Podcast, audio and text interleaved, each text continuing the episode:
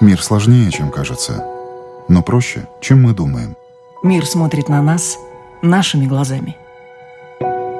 Мир не меняется. Меняемся мы. Люди и страны. Специальная проекция Латвийского радио 4 «Портрет времени».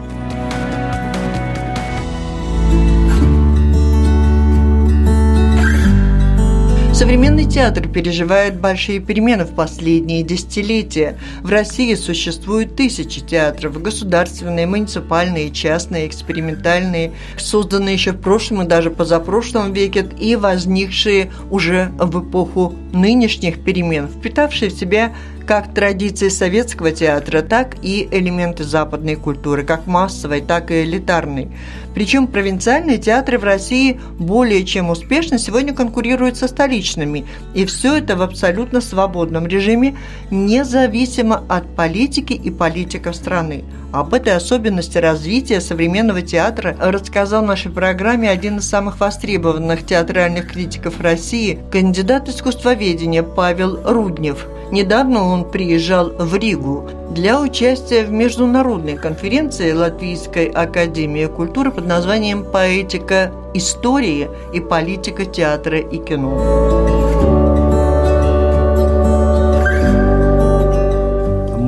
Пережили чуть больше 20 лет с момента крушения железного занавеса, и а, вдруг обнаружилось, что вокруг есть бесчисленное количество способов делать театр. Советский театр был вообще удивительный, волшебный и изумительный во многом, а, и очень разнообразный, но он был основан на заранее определенных возможностях театрального искусства. И Россия в последние годы достигала все то, что было скрыто от нас цензурой. Все эти годы, в общем, театр пытался заполнить эти лакуны, вернуться к тому, что когда-то было в 20-30-е годы, но этому не дали развиться. Там какие-то синтетические формы, современная хореография, например, и так далее. Ну, скажем, а, не знаю, театр абсурда 50-х, 60-х годов был известен, советский человек мог прочесть и Анеска, и Беккета, но играть его было довольно сложно. Это сопрягалось с какими-то проблемами, связанными с там, неразрешениями или каким-то телефонным правом что-то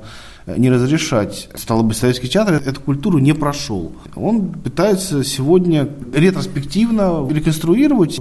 Кто-то, ну, как бы дурно копирует, разумеется, да, кто-то наполняет новейшие вот эти формы нашим российским содержанием. Да. Если вкратце говорить о том, что происходит, это, конечно, деканонизация, говоря ученым языком, то есть э, уход от какого-то одного заранее установленного способа делать театр. Сегодня у каждого режиссера свои правила игры. И он их изобретает вместе со зрителем. В, этом ракурсе идут эксперименты, идет изменение этого театрального языка. Наверстывается упущенное, причем, ну, наверное, не только в России. Если не брать в расчет балтийские страны, то театральная ситуация в бывших советских республиках довольно тяжелая надо сказать, потому что ну, как бы с неизбежностью республики попали в такой информационный вакуум и оказались, в общем-то, в культурной изоляции. Беларусь и Украины более-менее, а что касается Кавказа и Средней Азии, там совсем, совсем беда с тем, что культура оказалась, ну, как бы никому не нужна внутри э, страны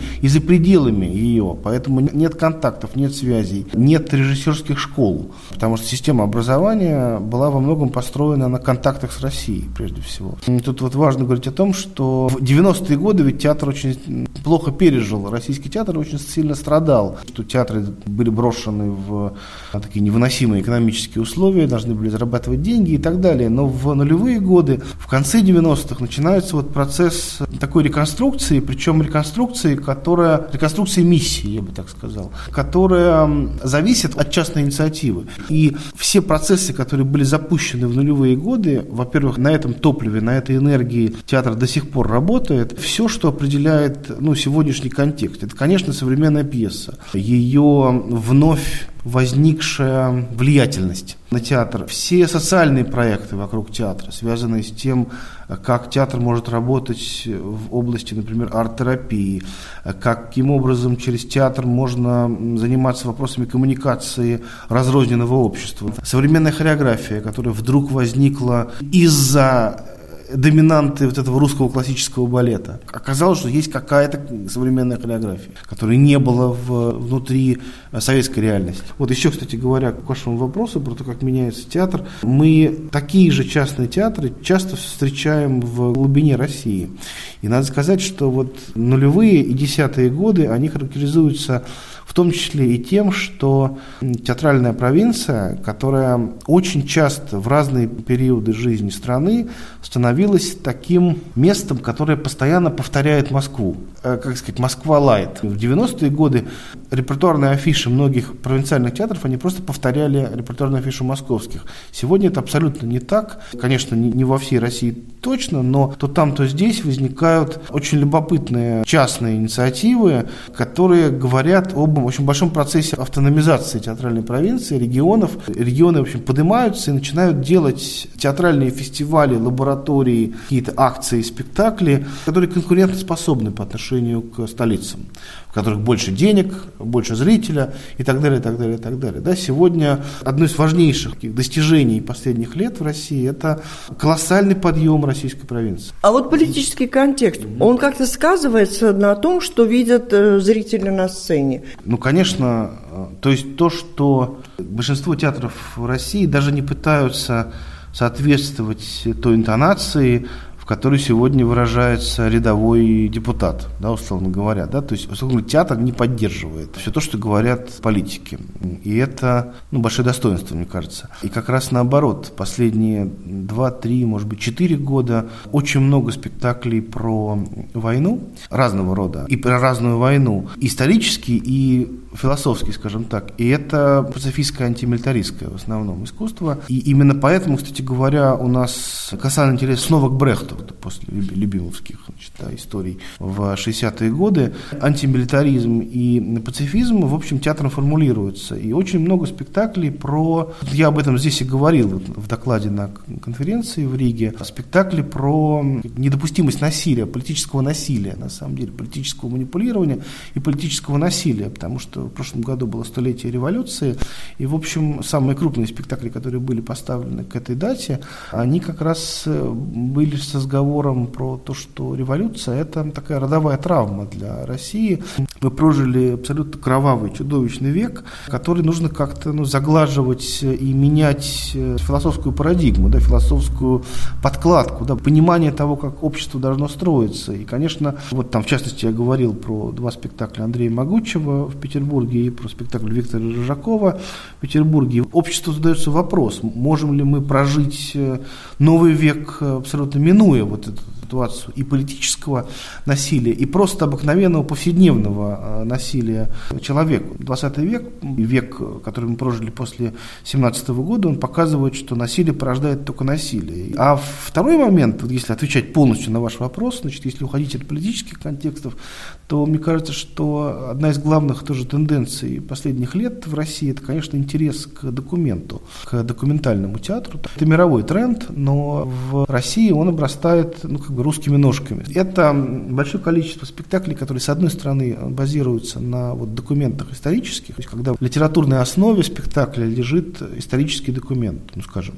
суд над Иосифом Бродским, тунеядцем, да, или там казнь декабристов, да, например, да, смерть Пушкина. Все документы, связанные с, с исторические документы, но в большей степени это связано с интересом к повседневности человека, и это такая вот технология вербатим, которая сегодня очень распространена в мировом театре, э, когда артисты вместе с драматургом и режиссером идут в какую-то социальную среду, скажем, такое городское племя, неоготы или какие-нибудь рабочие, или красавицы, или какое-нибудь, опять-таки, национальное меньшинство, расспрашивают этих людей, задают им вопросы. Это на сцене?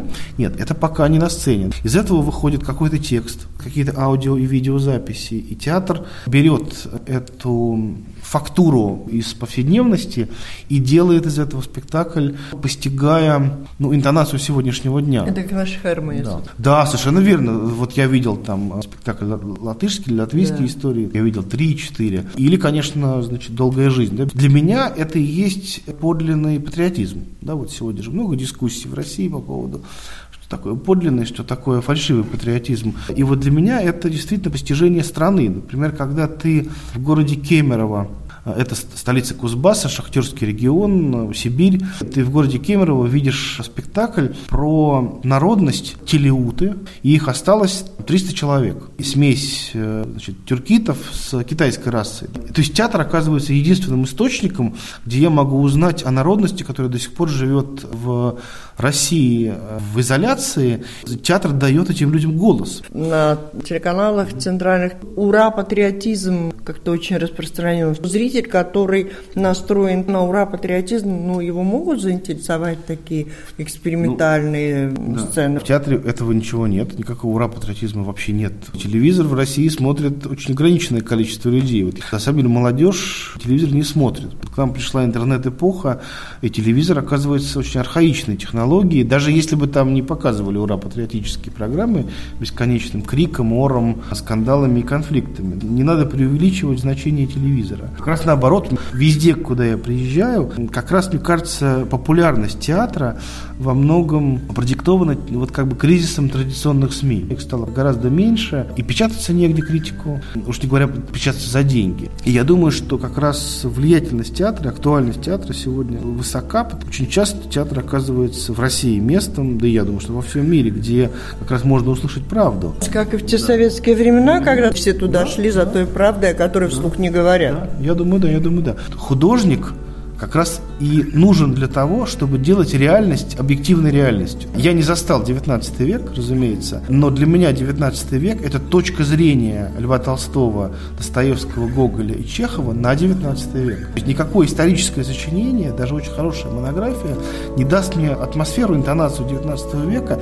нежели писатели, которые давали свой угол зрения на реальность. Я думаю, что прерогатива создавать мифы и легенды все-таки принадлежит прежде всего художнику.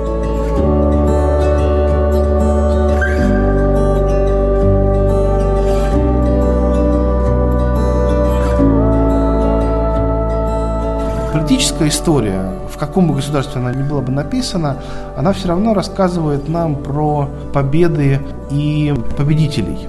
Политика рассказывает про величие, а художник э, как раз наоборот э, рассказывает про жертву. Да? Политика рассказывает про победивших, а искусство рассказывает про проигравших, про тех, кто э, просит милосердия, про сострадание к проигравшим. Поэтому вот я думаю, именно так в историческом процессе взаимодействует общество с искусством. Столкновение Запада и России, как это отражается в театрах? Ну, вы знаете, я думаю, что да никак особо не отражается. Мне кажется, что художники не слушают политиков. Этот мир не может не отражаться. Не может не отражаться, но я не видел каких-то на Западе спектаклей, которые, значит, как-то там радикально про Россию, там, русофобских, скажем так. А в России про Запад? Тоже нет. Ничего подобного не существует. Но я думаю, что в отличие от нулевых и 90-х годов, в десятые годы западный мир просто перестал знать Россию. Очень многие люди говорят о том, что они давным-давно в нашей стране не были, в том числе и латыши. Запад э, забыл про Россию, потому что нет контактов. В нашей стране нет ни одного внятного, внятной институции, которая бы ставила своей целью внедрение российской культуры внутрь других стран. То есть нет института Льва Толстого ну, по аналогии с Гёте-институтом или там, институтом Сервантеса. И поскольку весь мир вне России существует уже давным-давно в пространстве отсутствия границ, то вот это существование этой границы и таможенных проблем делает вывоз российского театра за рубеж проблемной акцией. Беда в том, что западные люди не вполне понимают, что происходит в российском театре, и тут вина как и наша, так и, ну, во многом тоже Запада, да, потому что там можно поинтересоваться, конечно, вот, но какой-то такой большой, сильной интеграции я, честно говоря, не вижу. Интеграция, но а противостояния тоже нет? Никакого противостояния нет абсолютно, никакого. Проблема еще в том, что перестали западные пьесы переводиться на русский язык. И, видимо, наоборот. Скажем, я перехожу в Национальный театр и вижу, что там поставили новую пьесу Ингиабеля. Я ее, конечно, прекраснейшим образом знаю по переводам конца 90-х, начала нулевых годов. И я совершенно не знаю, что этот прекрасный драматург латышский сегодня создает. Эта политическая ситуация, она очень сильно ударяет потому, что скажем, не переводятся пьесы. У Латвии не возникает желания давать какие-то гранты на переводы латышских пьес в Россию, и в России, стало быть, тоже не возникает желания, ну, потому что все-таки, ну, проблема переводов – это проблема все-таки финансирования прежде всего. Э, театру рядовому в маленьком каком-нибудь провинциальном городе просто, ну, не, нет возможности переводить пьесы, да, это слишком убыточно, слишком дорогостоящее дело. И я отрезан от ситуации современной латышской драматургии. Я не знаю, хотя я прекрасно знаю, что Инга Абель прекрасный драматург, помню ее старые пьесы. И мне это досадно и жалко. Вот на этом уровне это отражается, безусловно. Россия, стран Евросоюза не самое благоприятное время. Как театр он нас объединяет, помогает сообща смотреть на одно и то же, и каждый видит свое, а через театр получается, что мы как-то приобщаемся к точке зрения ну, друг друга. Конечно. Благодаря вот этому соборному эффекту, о котором вы сейчас рассказываете, да, мы вошли в театр э, там, стадом и народом, а вышли нацией, там, единым организмом. Вот, да, потому что мы испытали такую-то какую одну эмоцию. Нас это объединило. Мы научились говорить на одном языке. Конечно, это есть. Но стоит говорить вот, пожалуй, о чем, что в театре всегда важна сострадание и идентификация. То есть я зритель, я смотрю на человека на сцене, я узнаю его характеристики, я понимаю, что в этом человеке, который чужой для меня, в нем те же процессы, которые живут во мне, живут по-другому, но любят, страдают, проявляют жестокость. Узнавая себя в нем, я проникаю к нему доверием. Так возникает через театр механизм, возможность понять другого, чужого, чтобы не бояться этого чужого человека, а наоборот его понимать. Если он уже взрослый человек, у него есть э, стереотипы, у него есть какие-то представления, которые он ни в коем случае не готов менять часто, но театр нас заставляет меняться и растаптывать наши стереотипы и проявлять сомнения к тем фактам, которые кажутся для нас, для нас незыблемыми. Театров много в России. Кто заказывает музыку? Пока, по крайней мере, музыку заказывает все-таки художник, а не там власть. Пока, по крайней мере, пока значит, как бы, очередной виток какого-нибудь маразма к нам не пришел. Все-таки прерогатива художника прежде всего. Ну, единство какое-то есть, вне всякого сомнения. По крайней мере, знаете, очень часто ты сталкиваешься с тем, что, например, киношники или там люди из мира литературы очень завидуют театральному обществу, потому что в последнее время было очень много нападков на театральных людей, спектакли закрывали. Театральные люди очень быстро консолидировались, объединялись, невзирая на там наши конфликты внутренние, которые, конечно, полным-полно, есть кланы и так далее. Все равно вот как только кого-то обижали как-то сильно, люди объединялись, писали какие-то письма и выстраивали какую-то, в общем, защиту. Люди из смежных областей нам завидовали, потому что вот этого единства нет. А почему, как вы думаете, у вас больше единства, чем у киношников? Хороший вопрос. На самом деле ведь и Союз театральных деятелей не распался. То есть в России миллион литературных объединений. То есть есть Союз писателей Москвы, Союз писателей России, Союз писателей там, российских писателей, а Союз театральных деятелей, он один. Ну, вы, наверное, тоже неоднозначно прям единый, единый, ну, да? Нет, безусловно, но все-таки, вот как сказать, за секунду до катастрофы человек становится человеком. Вот когда речь идет о действительно каком-то вот опасности для художника, люди объединяются. Вот, а когда речь не об опасности, то не объединяются. Вы тоже подписывали письмо в защиту Серебренникова. Не да? только в его, а... его поддержку, да, много чего подписывал. Когда, конечно, художника обижают, хочется вступиться. Вот обижают художника или, такая, знаете, как клановая защита наших не тронь, независимо от того, что они сделали? У одного конфликта одна ситуация, другого другая ситуация. И с чем они бывают связаны? Это либо снятие или какие-то нападки на спектакли, там, цензурного плана, либо это приход какого-нибудь человека, назначенного властью на место директора или худрука, что автоматически означает развал театра. Ну, либо вот это вот судебное дело, которое ну, пока одно, но дальше неизвестно, что будет. Тоже больше всего известно имя Серебренников. Он ставил у нас спектакли в Национальном да, театре. Ближний город, я видел. Да. В Москве. Ну вот почему вдруг один из э, известных таких режиссеров стал объектом судебных разбирательств. Ну, то, что является прецедентом для этого дела, то есть скрытие от налогов, это вещь, э, в общем, малоприятная.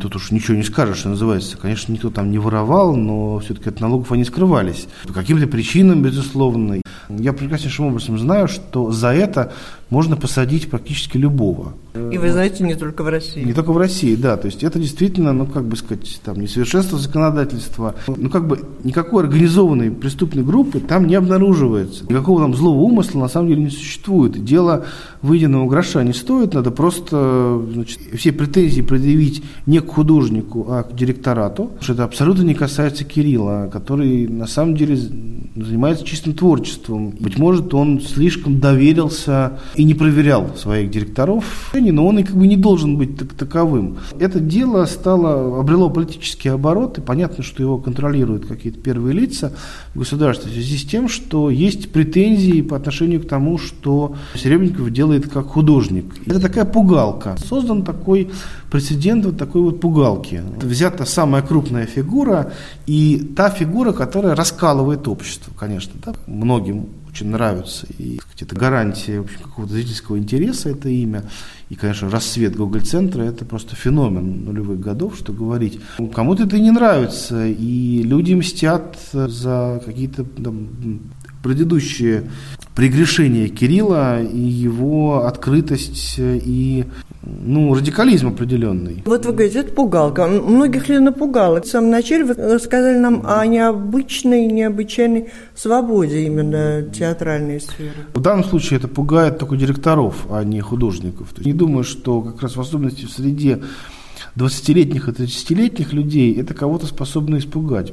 По-прежнему существует театр очень радикальный, очень свободный, да, то есть люди даже наоборот озлобляются в каком-то смысле слова и часто уходят в контркультуру. В эпоху интернета это абсолютно бессмысленно. Ну вот как вот смерть Сталина запретили в кинотеатрах, но это все, все посмотрели. Если бы не было бы запрета, этот фильм ограничился бы там, одним процентом просмотров в стране. У него не было такой как гигантской аудитории, которая возникает, как только что-то запрещают. В эпоху интернета все тоталитарные методы, они абсолютно не работают. Узнав про вот эти вот запреты, молодые уходят в контркультуру, начинают искать новые формы и все равно говорят то, о чем они хотят говорить. А страх возникает только в среде директоров. Страх страх, э, ну, как бы сказать, переступить закон. И, то есть те, кто касается конкретно каких-то больших финансовых потоков и взаимоотношений с государством. Это становится проблемным в тот момент, когда ты понимаешь, что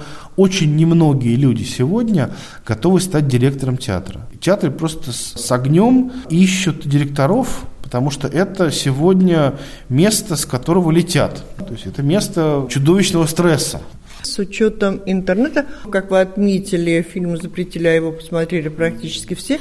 А театральные постановки тоже осваивают просторы интернета? Ну, конечно, конечно. Сегодня чаще всего ты и можешь только прочесть о театре в интернете, и театр себя рекламируют через интернет. Если бы не было бы интернета, все было бы гораздо более сложно. С помощью интернета люди обмениваются идеями, видео, пьесами, огромное количество лекций в интернете. Можно самообразовываться. То есть это совершенно прекрасным образом работает. А на работе да. критиков театральных, Конечно. как сказывается? Я не просто нахожусь в пространстве там, благосферы, я там работаю, реально работаю. Вот я понимаю, что моих каких-то текстов ждут люди, что это востребовано востребовано, что это ну, нужно людям, что если я о чем-то рассказал, какой-то, например, новой пьесе, которую я прочел только что, моментально к этой пьесе будет э, какой-то интерес, да, то есть я выступаю как такой человек, который о чем-то громко кричит, э, и люди слышат там в разных точках России. Мне это уже кажется полезным и важным, что я могу о каком-то явлении сказать да, о каком-то явлении сказать нет. Вы говорите о том, что цензуры практически как таковой нет. Ну вот пугалка как пугалка, как каждая отнесется, но в принципе ставится сегодня и политика обсуждается на Ну как, есть, э, цензуры нет, есть призрак цензуры. А, есть призрак цензуры, для кого-то это самоцензура, ну такого дурного свойства. Я-то считаю, что единственная цензура, которая позволительна, это самоцензура, но не из страха, а из эстетических э, побуждений. Такую цензуру я признаю, самоцензуру. Все остальное, конечно, от лукавого. Ну, как сказать, есть страхи, страхи, которые транслируют чиновники и театральный директорат. Вот это, это есть. Но, в общем, я думаю, что художник э, научается эти страхи обходить и находить способы изъясняться. В нулевые годы было искусство прямого воздействия. Все, что говорилось, говорилось напрямую и откровенно. Да? Значит, художники ищут формы, как сказать иносказательно.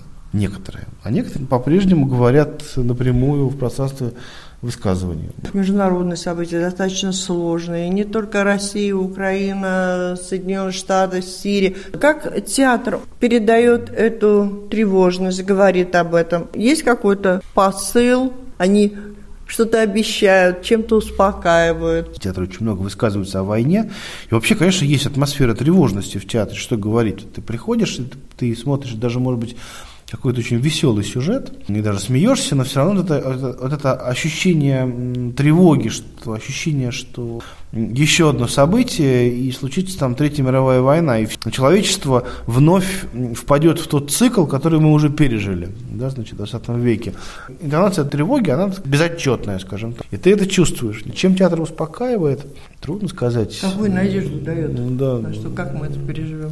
Ну, в общем, конечно, современный театр, же, вообще современное искусство рецептов, как известно, не, не выдает. Это мы забыли про это. Вот, знаете, как э, Гумилев говорил Ахматовой, да, что как только только ты увидишь, что я пасу народы, как Лев Толстой, сразу бей меня по голове. В этом смысле искусство, конечно, перестало давным-давно пасти народы. Не только да. Гумилевы да. сегодня работают. Вот, но я думаю, что интонация надежды возникает, видимо, в изворотливости ума, то есть ощущение того, что талант спасет мир, на самом деле, что талантливый человек, яркий, гипнотически действующий, он окажется умнее, чем тупой, злой, озлобленный э, депутат. То есть театр учит нас применять театральность в быту. Ну, знаете, как Фрейд говорил, снятие невроза, снятие психоза – это преобразование трагического в комическое. Да? То есть, чтобы уничтожить страхи, нужно эту фигуру которая нас терроризирует э, и пугает, сделать смешным страшилищем. Он просто как комедийная фигура, и тогда у нас страхи уходят. Опять-таки, да, никакого радужного ощущения в финале театр не дает. Не выходят э, в свету артисты и не, говорят нам там «Аминь» или «Да, все будет хорошо», да, как здорово, что мы все здесь сегодня собрались. Об этом, конечно, речь не идет, но пока говорят музы, пушки молчат что вас интересует э, в Латвии? Я интересуюсь искусством в принципе. Мне интересно, ну, я не так много знаю, честно говоря, но, конечно, я видел очень много спектаклей Алвеса Херманиса и Влада Наставшего, и Кайришса, в Естурс Кайриш. Я был в э, театре имени Гертруды. Вы были в театре имени Гертруды, то есть это такие международного рода явления, ну, да? Как они возникают? Ведь без интереса зрителя угу. никакой театр никому не нужен, угу. особенно независимый, не государственный, где же деньги взять. Или есть люди, у которых много денег, денег, они напишут пьесу и хотят, чтобы ее поставили, и, может, при пустом зале.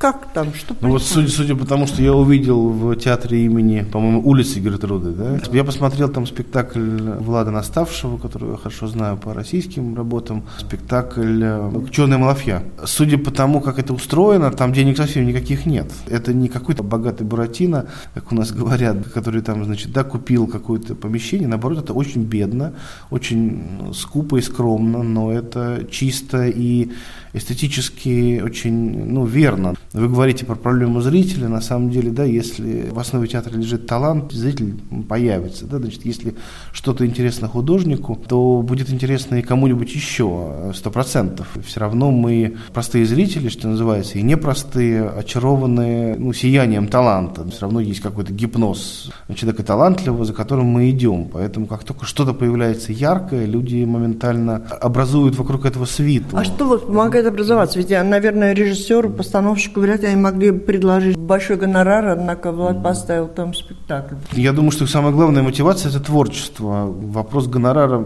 не так существенен для по крайней мере, большинства, мне кажется, и режиссеров, и артистов, весь вопрос в самореализации, способности участвовать в какой-то красивой и умной и тонкой истории.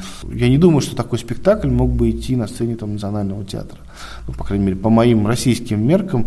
Поэтому возникают альтернативные пространства. Это называется контркультурой. Самодеятельность совсем или хорошего уровня? Нет, это совсем не самодеятельность. Профессиональная работа сделана профессиональными артистами. Там довольно радикальный текст, который очень сложно и по-русски-то прочесть, произнести, собственно говоря. Это острая такая, очень телесная работа про невыносимую жизнь подростка, который переживает проблему пола, прежде всего, в себе. Вот эта частная инициатива, она возникает в тот момент, когда хочется автономности и самостоятельности, и находится какое-то очень обыкновенное пространство, которое обустраивается очень кустарными способами. Да, там нет никаких ярких видеопанелей, э, евроремонта, нет бархатных кресел, свечей в канделябрах, но там есть творчество прежде всего, что невероятно. Значит, я два года подряд собираю афишу Толстовского фестиваля, который происходит в Ясной Поляне, театральный фестиваль. Я вот арт-директор.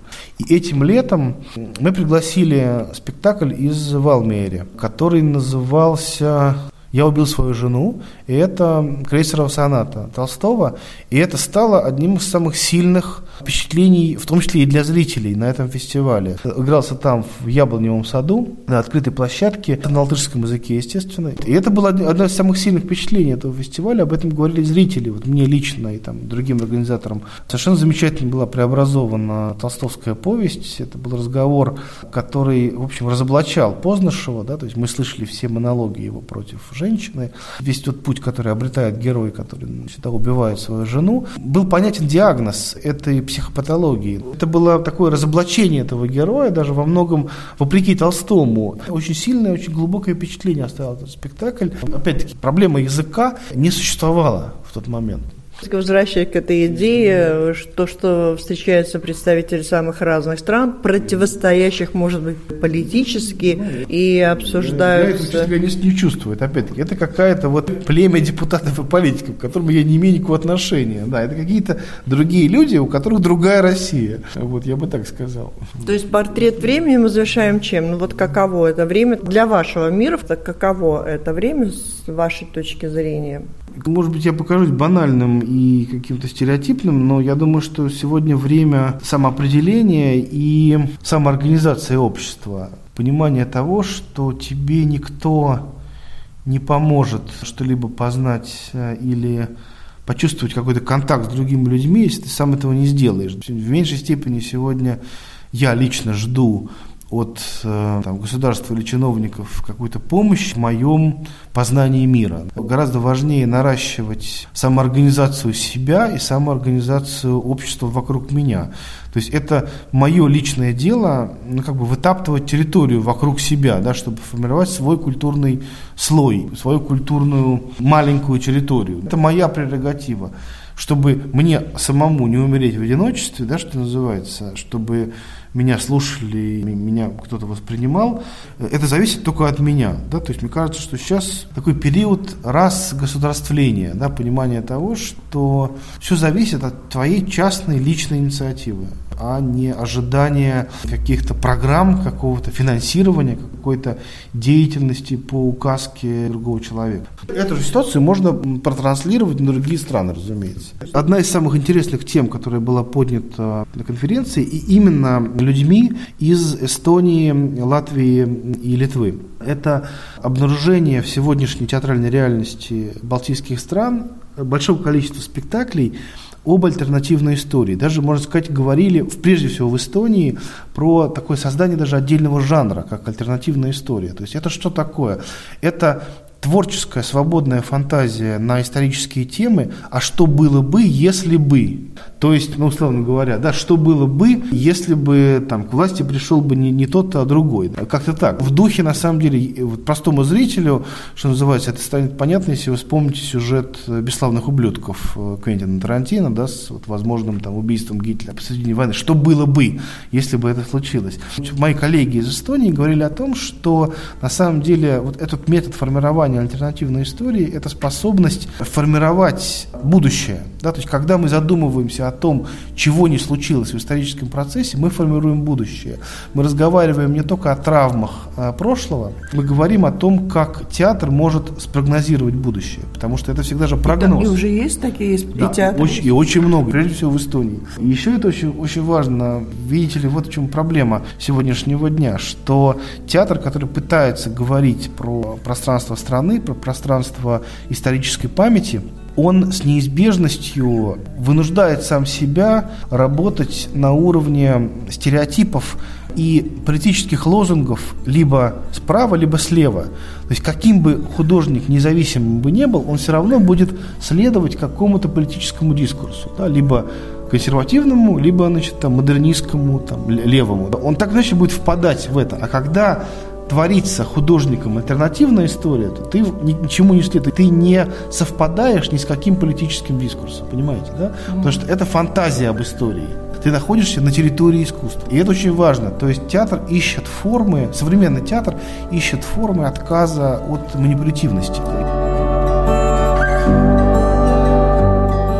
Как драматурги и режиссеры Европы и России ищут новых героев и язык, на каком о них рассказывать, о том, как меняется современный российский и не только российский театр – нам рассказал один из самых востребованных э, театральных критиков России, помощник художественного руководителя Московского художественного театра имени Чехова, кандидат искусствоведения Павел Руднев. Сегодняшний выпуск программы подготовила Валентина Артеменко.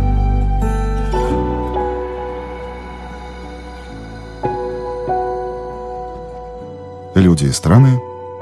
Специальная проекция Латвийского радио 4 Портрет времени.